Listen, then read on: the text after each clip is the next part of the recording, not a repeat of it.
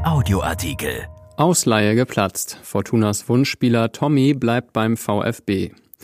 Die Bemühungen der Fortuna-Verantwortlichen waren umsonst. Aus dem erhofften Leihgeschäft mit Erik Tommy wird nichts. Einen Tag vor Schließung des Transferfensters entschied sich der Offensivspieler für einen Verbleib beim VfB Stuttgart von Bernd Jolitz. Uwe Klein hat gekämpft, mehrere Wochen lang. Doch am Ende hat Fortunas Sportvorstand den Kampf um Erik Tommy verloren.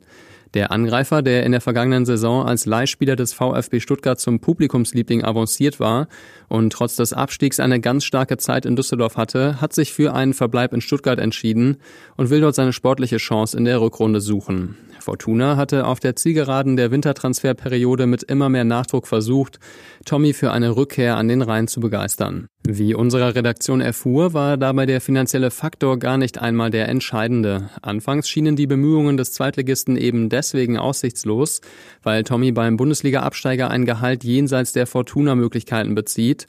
Doch beide Vereine waren sich in diesem Punkt näher gekommen. Die Entscheidung des Spielers zugunsten der Schwaben hatte letztlich allein sportliche Gründe. Nach Informationen unserer Redaktion hatte VfB-Trainer Pellegrino Matarazzo vor einigen Tagen mit Erik Tommy über seine sportlichen Perspektiven gesprochen.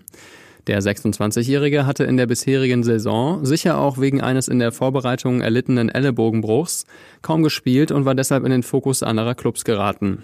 Als Matarazzo ihn dann bei der 1:2 Niederlage beim SC Freiburg kurz vor Schluss einwechselte, sah Tommy darin offenbar das Signal, noch nicht ganz abgeschrieben zu sein. Und obwohl er am Freitagabend beim 2 zu 0 gegen den FSV Mainz 05 erneut die komplette Partie auf der Bank verbringen musste, genügte ihm das offenbar nicht, um ihn zu einem Wechsel in die zweite Liga zu bewegen.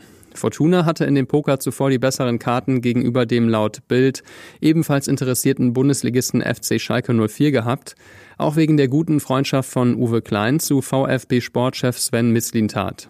Nun war dennoch alle Mühe umsonst, weil der Spieler nicht wollte. Jetzt bleibt abzuwarten, ob Fortuna bis zur Schließung des Transferfensters am Montag um 18 Uhr noch einen anderen Spieler findet, der ihr sofort weiterhelfen kann. Dieser Artikel ist erschienen in der Rheinischen Post vom 1. Februar und bei RP Online. RP Audioartikel. Ein Angebot von RP Plus.